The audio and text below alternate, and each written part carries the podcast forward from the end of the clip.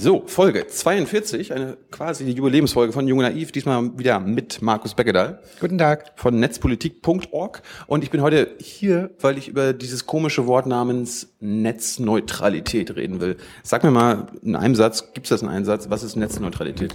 Naja, Netzneutralität beschreibt das Prinzip eines offenen Internets, dass halt unterschiedlichste Netzwerke miteinander interagieren und eigentlich die Provider, also so Unternehmen wie ähm, Deutsche Telekom oder Vodafone, nur Pakete äh, untereinander aufteilen. Also man muss sich vorstellen, so ein Internet Service Provider hat so eine Art Funktion wie die Deutsche Post.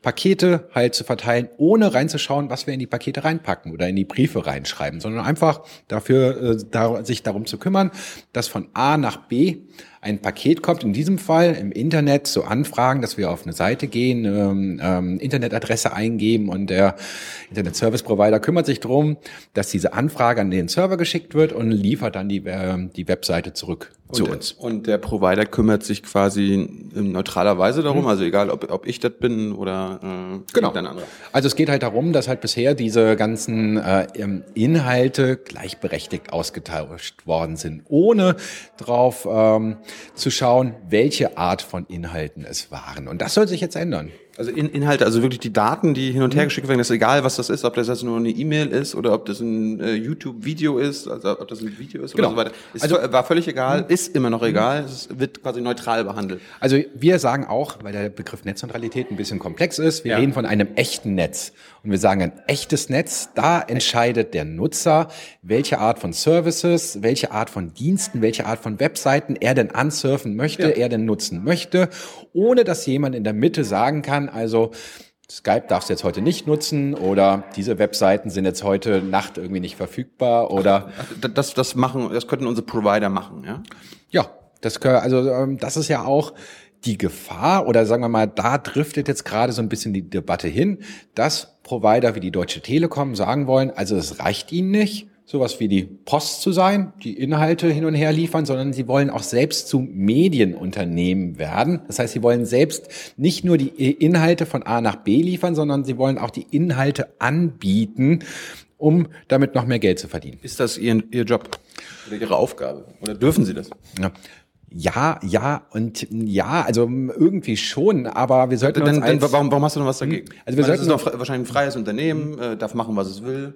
Genau, aber wir sollten uns als Gesellschaft Gedanken machen, ob wir das wollen. Ob wir wollen, dass zum Beispiel die Deutsche Telekom so eine ganz andere Funktion äh, ausübt als früher. Früher war sie halt sowas wie die Post. Jetzt möchte sie einerseits sowas wie die Post sein, andererseits auch sowas wie ein großer Fernsehsender, ähm, hm. der halt verschiedene Angebote ausliefert, weil die Deutsche Telekom jetzt verkündet hat, dass sie ihre Tarife ändern möchte. Sie möchten Volumina-Tarife einführen, die Flatrates was ist, was ist ein Volumina-Tarif? Ein Volumina-Tarif bedeutet ähm, in diesem Fall, dass in drei Jahren äh, Standard sein soll, dass wenn du 16 Megabit Internet hast, was für viele heutzutage immer noch ein Traum ist. Diese Leitung, ja? Genau. Also bei mir zu Hause, mir wurde zwar 16 Megabit verkauft, aber ich habe nur die Hälfte davon, irgendwas tatsächlich bei mir ankommt. Das ist auch so eine Verbrauchertäuschung. Aber wenn man so einen kleinen Tarif hat, der für mich auch schon ganz groß ist, dann soll nach 75 Gigabyte ähm, Datenvolumen im, Am Tag, im Monat Schluss sein. Im Monat. Genau. Und das sind so circa acht HD-Filme. Also man kann sich dann aussuchen, ob man irgendwie an welchem jeden dritten Tag man einen Film schauen möchte.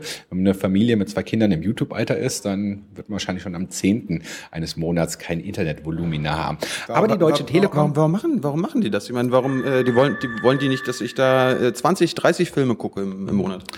Naja, sie möchten halt mehr Geld haben. Sie sagen einerseits, wir führen diese Volumina Grenzen ein. Ja. Und wenn das dann ausgelastet ist, dann kannst du aber weiterhin die Services der Deutschen Telekom gucken.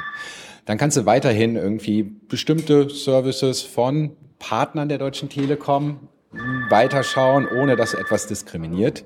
Ähm, ja, ich bin. Und wenn, äh, ist, ist egal. Das, äh, du bist, wir sind groß genug, um das äh, auszublenden. Ähm, warum, warum macht die Telekom denn das? Äh, haben Sie denn, also angenommen, ich will was gucken bei einem Partner, der, der hm. nicht bei der Telekom ist, zum Beispiel YouTube. Hm. Ja, wie gesagt, die Deutsche Telekom möchte in eine, man nennt das so Gatekeeper-Rolle reinkommen. Früher war es ihnen egal, was, was man kommuniziert ja. hat. Jetzt möchten sie mitbestimmen und möchten die Hand aufhalten, wenn jemand ähm, ähm ja, Geld macht im Internet. Also man nennt das so in der Wirtschaftssprache doppelter Markt. Man möchte in bei, zu beiden Richtungen Geld. Ah ähm, also Geld haben. Man möchte nicht nur Geld haben von den Kunden, also von uns, die äh, Telekom-Verträge haben, aber sondern man möchte auch von denjenigen Geld haben, die zu uns ihre Daten durchschicken. Ah. Also man möchte halt quasi seine Gatekeeper-Funktion in der Mitte haben, um die Hand aufhalten zu können. Das bedeutet für uns beispielsweise, dass wir dann doppelt bezahlen als Nutzer. Dass wir einerseits ähm, schon mal der Telekom Geld bezahlen, dafür, dass wir da einen Tarif haben. Andererseits zum Beispiel, wenn wir Angebote von ARD und ZDF nutzen, die wir mit unseren Rundfunkgebühren bezahlen und die dann wiederum Geld zahlen müssen an die Deutsche Telekom, damit sie gleichberechtigt mit deren Inhalten ausgeliefert werden und nicht diskriminiert werden, dann zahlen wir ja auch den Betrag nochmal mit durch unsere Rundfunkgebühren. Aber gleichberechtigt nochmal kurz, das heißt einfach nur, dass äh, ein Anbieter von der Telekom, die, die mit denen wir befreundet sind, äh, hm. da wird das hm. Video zum Beispiel einfach schneller geladen. Nee, also in diesem Fall heißt es, also wie gesagt, wir haben diese 75 Gigabyte Giga, ja, Gigabyte Grenze ja. im Monat. Wenn die aufgebraucht ist, ähm, dann funktioniert aber immer noch das Fernsehen von der Deutschen Telekom. Dann funktioniert immer noch ähm, die Musik von Spotify, die einen Deal haben mit der Deutschen Telekom. Ah. Und da wird immer noch das funktionieren, was die Deutsche Telekom ähm, mit Partnern ausdealt. Also ah.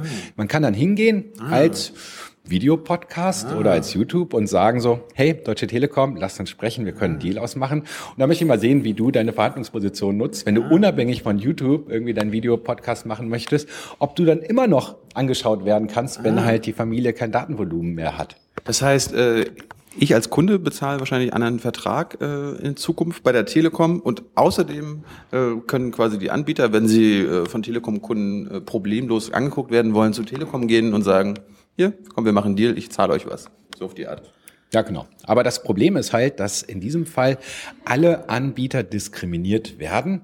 Warum, warum diskriminiert? Also benachteiligt in dem Sinne. Mhm. Also im Moment haben wir halt dieses echte Internet. Mhm. Wir entscheiden, welche Services zu uns kommen, welche Dienste wir nutzen, welche Webseiten wir ansurfen. Und zukünftig möchte durch dieses äh, veränderte System die Telekom mehr Kontrolle darüber haben, dass sie entscheidet, äh, so vorentscheidet sozusagen, was wir uns dann anschauen können. Und alle, die nicht nach den Regeln der Deutschen Telekom spielen, die werden halt benachteiligt. Also wenn von ganz vielen Menschen halt das Datenvolumina aufgebraucht ist und die wollen meinen äh, meinen Blog ansurfen, mhm. dann wird dieses Blog so langsam geladen wie vielleicht vor 15 Jahren über eine ISDN-Leitung. Ach du Gott. Ja, genau. Und dann macht halt äh, Internet-Surfen ähm, gar keinen Spaß mehr, wenn allein das Aufrufen der Deutschen Telekom bei der Geschwindigkeit, äh, also der Webseite von denen, bei der Geschwindigkeit allein eine Minute dauert. Auf der anderen Seite könnte man jetzt natürlich sagen, oder vielleicht bestätigst du mir das auch, dass äh, für die Telekom dieses ganze, diese ganze Service, den sie uns quasi anbieten, diese Netzneutralität, diese Gleichberechtigung, vielleicht ist das einfach so, vielleicht ist es zu teuer. Weißt du, vielleicht ist das einfach äh, so teuer, YouTube-Sachen dem Kunden zu, äh, den, den Datenpaket dahin zu schicken. Äh, vielleicht haben sie einen guten Punkt, vielleicht brauchen sie aber das Geld, sonst äh, werden sie mal pleite. Also so schnell werden die nicht pleite. Wenn man sich anschaut, ähm, wie viel Geld die in den letzten Jahren verdient haben, dann kann man halt sagen, also wahrscheinlich sind nur noch Banken irgendwie rentabler, als so ein großes Telekommunikationsunternehmen zu haben. Echt, ja? Also das ist halt, die verdienen schon ganz ordentlich Geld. Ähm, die Frage, die wir uns als Gesellschaft stellen wollen äh, und müssen, ja. wollen wir, dass so ein ein großes Unternehmen, so ein marktdominantes Unternehmen wie die Deutsche Telekom einfach mal irgendwie noch mehr Macht ausübt und zusätzlich Kontrolle darüber bekommt, welche Inhalte zu uns durchkommen? Oder wollen wir das offene Prinzip, was das Internet einfach groß gemacht hat, diese Gleichberechtigkeit, diese Möglichkeiten, dass jeder auf einmal selbst mit seinem Videopodcast zum großen Konkurrenten von ARD und ZDF werden kann? Schlimm, ne? Wollen wir das, ja, ich finde das ja super, wollen wir das aufgeben? Ja oder wollen wir halt diese ja, quasi äh, neue Macht unterstützen, die sich da aufbaut. Und ich sage ganz klar, wir brauchen eine gesetzliche Festschreibung der Netzneutralität. Ah. Wir brauchen Regeln, die halt ganz klar sagen, dass dieses Prinzip eines echten Netzes bestehen bleiben und eingehalten werden muss, dass nicht einfach mal äh, bestimmte Services ähm, verboten werden dürfen, dass halt nicht irgendwie bestimmte Services benachteiligt werden dürfen, indem sie halt nur noch, äh, wenn sie Geld zahlen, irgendwie besser durchgelaufen werden. Gibt es diese Regelung eigentlich im Real Life oder ist das, ähm, ist das so ein Prinzip, was äh, nur im Netz quasi hm. funktionieren würde, diese Gleichberechtigung, diese Festschreibung? Na, es, es gibt ähm, in verschiedenen Staaten mittlerweile Gesetze.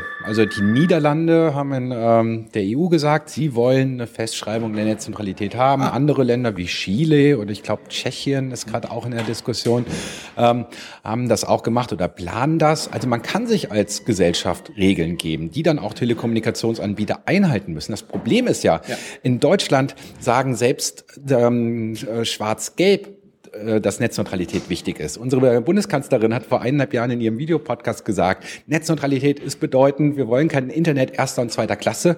Die Telekom führt gerade ein Zwei-Klasse-Internet ein. Ja. Jetzt ist eigentlich die Politik mal gefragt zu handeln. Ja, aber, aber du weißt auch, Talk ist cheap. Also ich meine, äh, was sie alle sagen, das ist das eine, aber genau. ob, ob, sie nachher hinter den Kulissen das andere machen. Nee, aber also man kann da ganz gut schwarz-gelb dran erinnern. Die sagen die ganze Zeit, Netzneutralität ist eine wichtige Sache, muss eigentlich gesichert werden, aber sie glauben daran, dass der Markt das schon regelt. Der Markt schafft gerade die Netzneutralität ab. Gerade jetzt wäre die Möglichkeit und gerade jetzt ist eigentlich so die große Gelegenheit, ganz klar zu sagen, wir wollen als Gesellschaft dieses Prinzip eines echten Netzes weiter erhalten. Jetzt muss man handeln, um der Telekom zu sagen, ihr dürft nicht alles machen. Danke. Und zusammenfassend, also der Markt regelt runter. Ja, es gibt genug Bereiche, wo ähm, auch die Politik, wo auch die Gesellschaft eingreift, weil halt der Markt gezeigt hat, dass es so nicht funktioniert. Man zeigt beispielsweise, also bestes Beispiel Finanzkrise. Ach, das ist, das ist eigentlich alles super. Danke, Markus Beckter. Äh, es sei kurz darauf hingewiesen, netzpolitik.org macht's mir jetzt nach, hier mit diesem Crowdfunding. Habt ihr euch ein bisschen was abgeguckt? Wir machen Schwarmfinanzierung, kein Crowdfunding, weil ah. wir geben keine Pakete. Wir geben als Pakete zurück Freiheit, ähm, Bürgerrechte und Freiheit. mehr Informationen. Danke und viel Glück. Danke.